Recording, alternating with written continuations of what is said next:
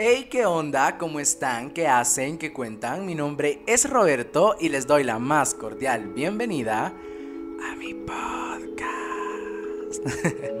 Estás escuchando Aquí andamos, un podcast by Roberto Guerra. Acompáñame a compartir mi visión del mundo, opiniones, fantasías e issues mentales. Hey, ¿qué onda amigos? ¿Cómo están? Episodio número 2 de Aquí andamos. Amo en serio me encanta cómo se pasa el tiempo de rápido. Como nada tuvimos el episodio número uno, ya estamos en el número 2 y así espero que sean muchísimos, muchísimos episodios más. Quiero comenzar dándoles la bienvenida a todos, todas y todes. Gracias por estarme escuchando una vez más.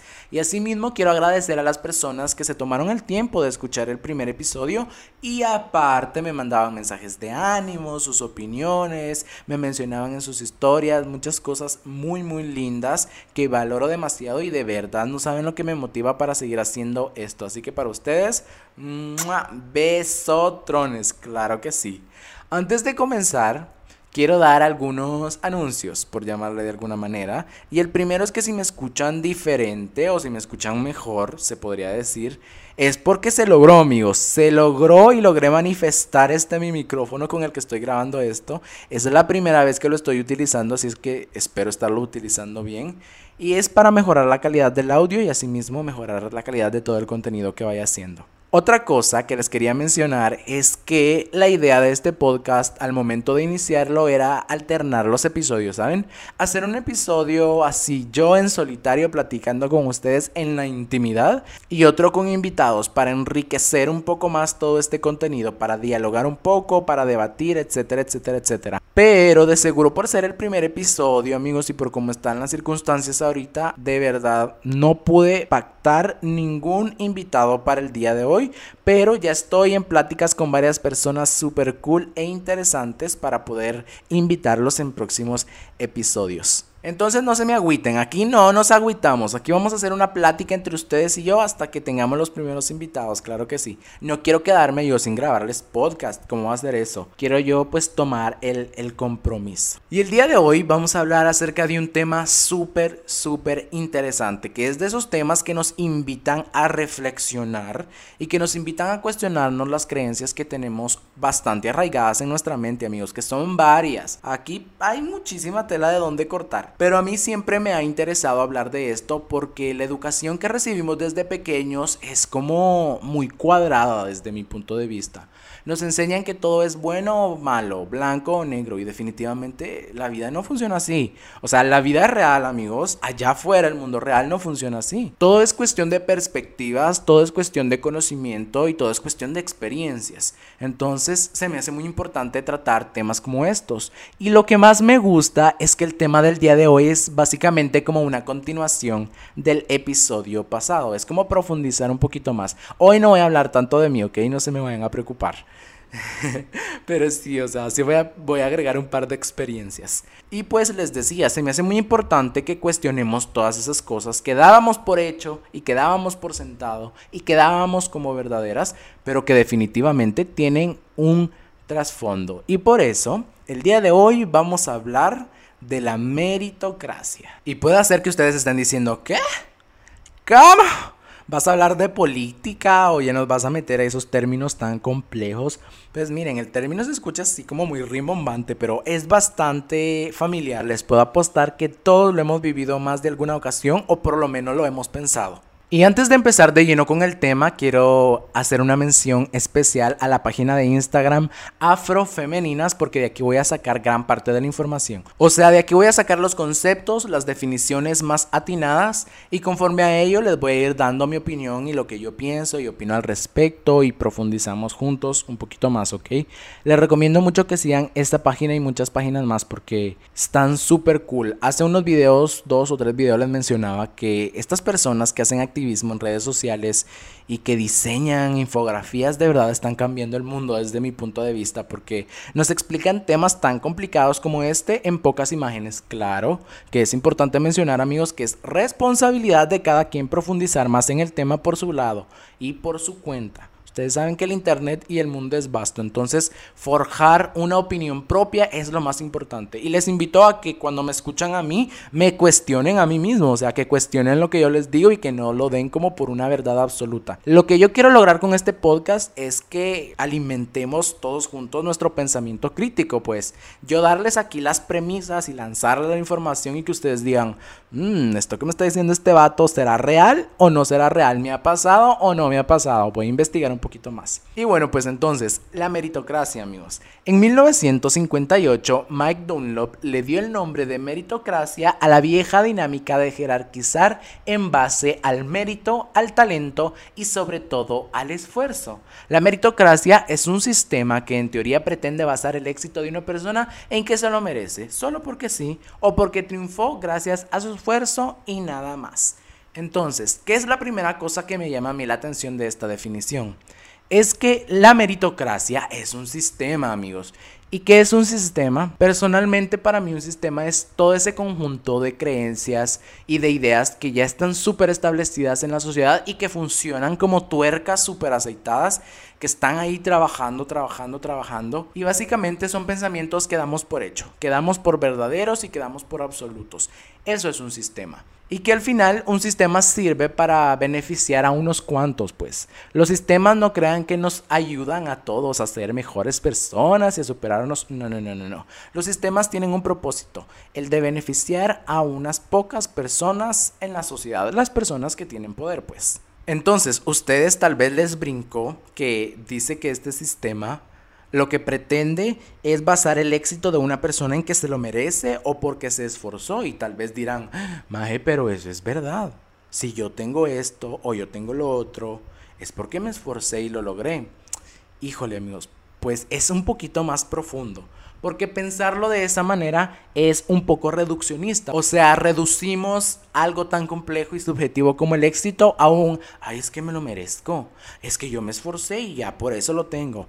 Y no, la verdad que la mayor parte del éxito se debe a una mezcla de factores y sobre todo factores que no tenemos bajo nuestro control. Aquí podemos mencionar las opresiones institucionales, las conexiones o simplemente amigos estar en el lugar correcto en el momento correcto. La llamada suerte. La meritocracia es muy reconfortante pues le dice a las personas con privilegio que son geniales y que se ganaron todo lo que tienen por su propio esfuerzo sin ayuda de nadie, muy importante. También hace sentir que la desgracia o miseria ajena en algún punto es como merecida, por así decirlo, y que el hecho de que no todo el mundo vive en la prosperidad es una decisión propia. Entonces díganme, ¿a qué les suena esto? Cuando yo escucho esto, lo primero que se me viene a la mente son estas personas que utilizan la ya conocida y famosísima frase, el pobre es pobre porque quiere. Ay amigos, bendita, bendita frase. Esa frase no viene nada más y nada menos de otro lado que no sea el privilegio y la meritocracia. Son este tipo de personas que definitivamente en la mayoría de ocasiones nacieron en familias súper acomodadas y les enseñaron como esta mentalidad de tiburón, ¿saben? De negocio y dinero y prosperidad y libros motivacionales y así vas a alcanzar el éxito y por eso ellos piensan que el pobre es pobre porque quiere sin evaluar el contexto del país. Y sobre todo sin cuestionar sus privilegios, pues. Y lo peor de este sistema de la meritocracia es que les reconforta y les refuerza esas ideas. O sea, ellos sienten que por haber nacido en una familia de dinero es porque se lo merecen y porque sus papás se esforzaron y eso es todo y el pobre es pobre porque quiere, punto. Mm, no lo creo, baby. No lo creo. Otra cosa que me llamó muchísimo la atención y que aquí lo mencionan también son esos factores externos, ¿saben cómo? Que muchas veces no están bajo nuestro control, pero que en la mayoría de ocasiones determinan el éxito que vas a tener en la vida. Claramente no siempre es así, pero en la mayoría de ocasiones así pasa. Y menciona tres. Aquí menciona solamente tres, pero yo creo que hay muchísimos. Por ejemplo, tenemos las opresiones institucionales. A ver, una de las opresiones institucionales, desde mi punto de vista, más evidentes que podemos identificar es la educación. Más la educación en los países latinoamericanos, pues no podemos pretender que un niño indígena de escasos recursos que vive en una comunidad rural tenga las mismas oportunidades que un niño blanco privilegiado que tiene acceso a las mejores escuelas privadas del país y vive en la ciudad. Definitivamente no, o sea, no están en igualdad de circunstancias. Entonces, imagínate tú decirle a un niño, no, es que tú eres pobre porque quieres. Mm, pues no. Y, y también es importante mencionar que no quiere decir que este niño no vaya a lograr lo mismo que el otro. Definitivamente lo puede lograr, porque lo hemos visto, pero le va a costar muchísimo más y el camino va a estar lleno de muchísimos más obstáculos, lo que significa que para esta persona va a ser muchísimo más desgastante. Entonces, esa es la prueba evidente de que vivimos en una sociedad que no está en igualdad de condiciones. Habla también de las conexiones, amigos, que las conexiones no son más que los ya famosos cuellos. Cuellos aquí en Guatemala o cuello es cuando una persona entra a una empresa, a una institución, un trabajo, un colegio, un lo que sea, mediante influencias, ya sea de un conocido, de un familiar, etcétera, etcétera, etcétera. Eso es el pan de cada día en este país. Hay personas que dedican su vida entera a estudiar doctorados, licenciaturas, técnicos, cursos, especificaciones, shalala, shalala. Y al final el puesto de trabajo se lo termina ganando el sobrino. El sobrino del primo del amigo del jefe. Eso es una escena muy común aquí en Guatemala. Entonces, si eso no es meritocracia, si estos no son privilegios, entonces no, no sé yo qué sean. Por último tenemos la suerte, que la suerte no es más que estar en el lugar y en el momento adecuado. Sabemos que pasa muchísimo también, que estar en el lugar en el momento adecuado puede ser determinante en nuestra vida. Si hasta este punto no han entendido cómo funciona la meritocracia, hay una metáfora que a mí personalmente me gusta mucho, que es la de mm, imaginar un edificio. Imaginémonos un edificio alto, alto, alto y que la cima o la terraza, el techo del edificio es el éxito. El éxito traduzcanlo como ustedes quieran, lo que ustedes más desean, pues en la punta del edificio está eso que tanto desean. Pero ustedes comienzan desde el sótano y hay otras personas que comienzan desde, el piso 20. Eh, sí van a llegar, por supuesto que si se esfuerzan van a llegar, pero definitivamente les va a costar un poco más. Puede llegar a ser muy, muy, muy desgastante. Y ustedes dirán, ah, bueno, pero lo importante es llegar. Lo importante es llegar como sea, tarde o temprano. Sí, claro que sí, lo importante es llegar a la meta. Pero también tienes que evaluar cuánto tiempo te va a tardar eso, porque hay personas que pueden dedicar su vida entera, y cuando digo su vida entera, amigos, es su vida entera, en la búsqueda de un objetivo que no llega. Entonces, desde mi punto de vista, ese estilo de vida es un poco triste y desgastante. Imagínate llegar tú a los 80 años y decir, Dios, pasé toda mi vida detrás de esto que nunca me llegó. Y eso no quiere decir que tú no lo hayas merecido o que tú no te hayas esforzado. Quiere decir que hubieron factores externos, hubo un sistema atrás de ti que no te lo permitió. Por eso resulta fundamental venir y educarnos desde nuestro espacio para derribar todas esas mentalidades que solamente hacen daño a la sociedad. La meritocracia lo que hace es quitarle el peso al privilegio y da una sensación de calma, de que el sistema funciona y de que no hay ningún problema. Eso es lo que hace creer la meritocracia de las personas, que todo está bien, que no pasa nada, como yo tengo mi trabajo, como yo ya tengo mi casa, mi carro, mi todo, pues ya estamos bien, afuera no pasa nada. ¿Y qué pasa? Que estas creencias las refuerzan las instituciones allá afuera. Desde el colegio nos enseñan que por medio de las letras o los números se puede calificar nuestro empeño y una mala calificación es igual a falta de esfuerzo, ¿saben? Eso es lo que nos enseñan en la escuela la mayoría de ocasiones. Es que tú pierdas una clase, no, y tú eres súper huevón, eres el peor ser humano del mundo, eres súper indisciplinado, eres la peor persona, y es porque así, está, así están diseñadas las instituciones. Nos enseñan a medir nuestro éxito en base a números. Y piensen ustedes ahí en casa, yo soy este número, o sea, esta calificación a mí me define como persona, tener cienes me va a hacer a mí mejor ser humano, pues yo creo que no. Yo creo que hay muchísimas cosas más importantes en esta vida que una buena calificación. Yo tuve compañeros en el colegio que tenían las mejores calificaciones del mundo, pero que eran súper tramposos, súper, súper tramposos. Y luego estaban con su bandera, estaban con sus calificaciones, estaban con su todo, súper orgullosos y altivos. Y decía yo, ¿no te da como vergüenza? O sea, en mi interior, sí los juzgaba. Ahora pues no los juzgo tanto y digo, pues cada quien se salva como puede. Pero yo en mi mente en ese tiempo decía, ¿no te da como penita? Y yo siempre he sido así, amigos. Creo que está un poco mal también. Que yo prefiero no entregar cosas, llámese tareas, exámenes o eso, a entregarlas copiadas o a entregarlas mediante trampa. Mm, no, no va conmigo, ¿saben? Y ojo, eso no quiere decir que yo sea mejor persona que esas personas, no. Nadie es mejor que nadie, la superioridad intelectual no va con nosotros. Y de hecho, haciendo un poco de memoria, acabo de recordar que hace poco hice trampa en un examen, amigos de la universidad. Una compañera me ayudó a hacerlo vía online. Lo admito aquí mismo porque luego quizá mi compañera iba a escuchar esto y iba a decir, ay no, pedazo de hipócrita.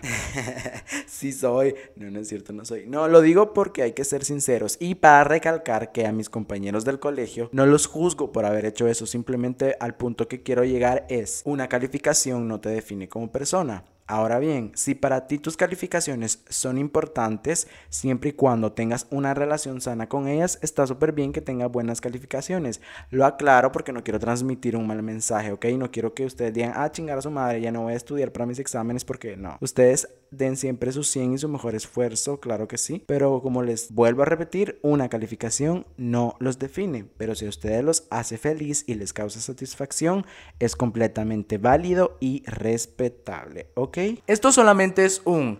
Basta de querer definir a las personas en base a un número. Un número, una calificación, una cantidad de dinero no te hace mejor persona, no te define como persona, no dice nada de ti.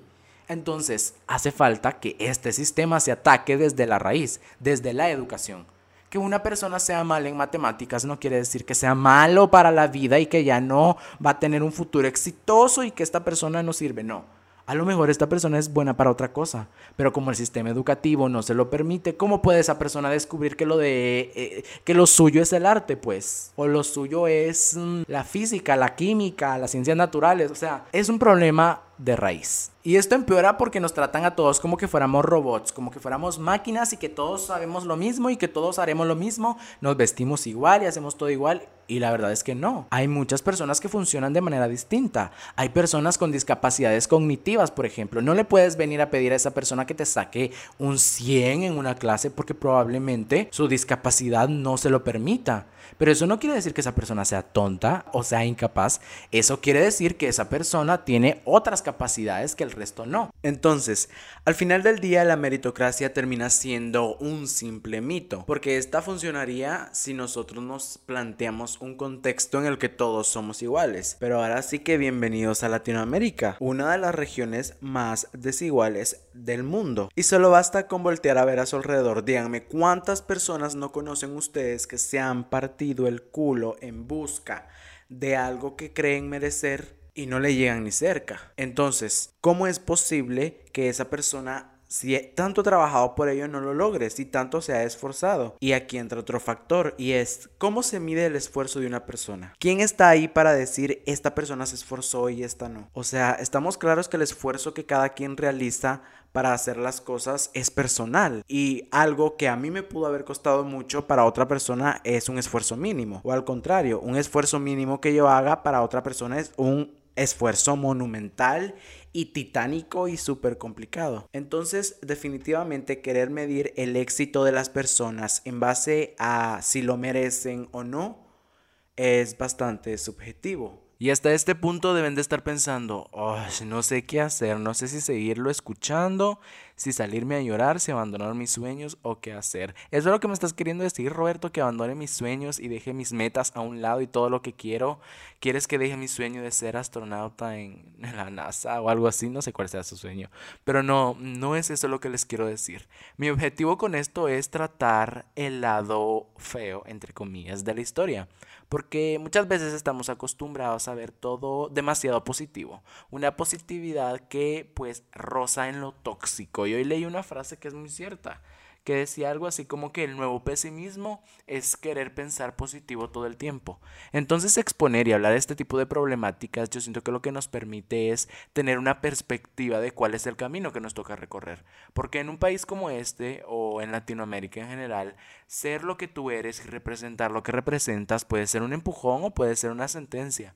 Entonces ya tener un poco de conciencia de tu posición y del camino que te toca recorrer te puede ayudar a hasta disfrutar tu camino, porque vas a saber que te va a tocar que esforzarte mucho más, pero que al final probablemente si lo logres o no, lo importante será el camino que recorriste y todo lo que aprendiste en el trayecto. Porque muchas veces pasa también que nos autoflagelamos y nos castigamos por no ser los mejores y por no haber logrado esto en tal periodo de tiempo y por no haberle puesto más ganas y por no haberle puesto más estudio y por no haberle puesto más cabeza. natureza Y amigos, una vida así es verdaderamente frustrante. Entonces yo siento que hay que aprender a estar bien con nosotros mismos, estar anclados a la realidad y a querer vivir el momento en esencia y estar presentes. Yo creo que eso es algo que nos cuesta muchísimo.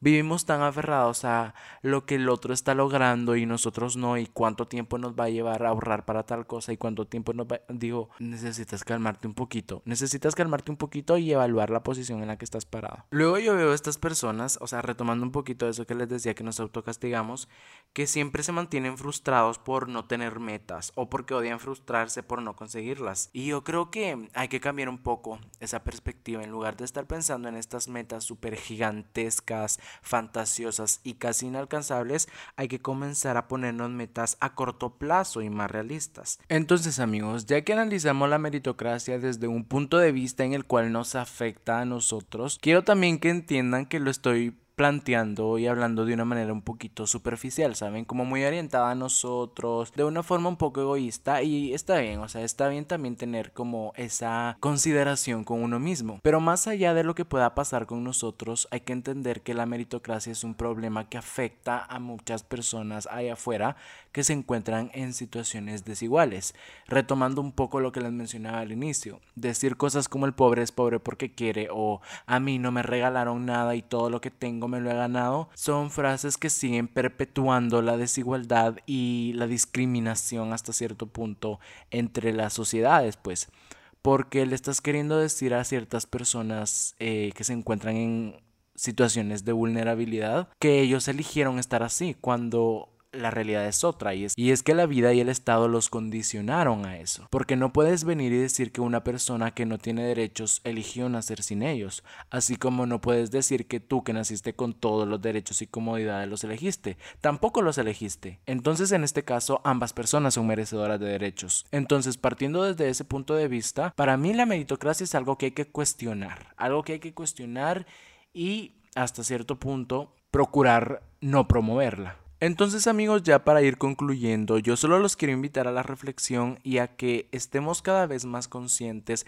de cuáles son las acciones que cometemos y procurar que estas acciones no sean deshumanizantes. Yo tengo una filosofía y procuro, no siempre me sale porque claramente estoy en proceso de aprendizaje, pero tengo una filosofía que es que nosotros estamos aquí para hacernos la vida más fácil los unos a los otros. Entonces, tenemos que procurar en la medida de nuestras posibilidades no deshumanizar a las demás personas, ser empáticos, no replicar ideas mm, que puedan llegar a ser dañinas y entendiendo, sobre todo entendiendo que no todos salimos del mismo punto de partida, que cada camino es diferente y que tenemos nosotros todo el derecho de tener una visión propia. Yo los invito a que ustedes tengan su propia visión y su propio criterio de lo que es el éxito para ustedes. Y les voy a comentar para mí qué es el éxito, pero ustedes ya saben yo cómo soy, todo ridículo y sentimentalista. Y la verdad es que para mí, ser una persona exitosa radica o es directamente proporcional a lo feliz que soy. No es, que mientras sea más feliz voy a ser más exitoso, no, sino que cada vez que yo me siento feliz en un espacio, con una persona, con un momento, con una acción o conmigo mismo, yo en ese momento me siento exitoso. Para mí el éxito no está relacionado a cosas materiales estrictamente o a cosas mm, pasajeras, ¿saben?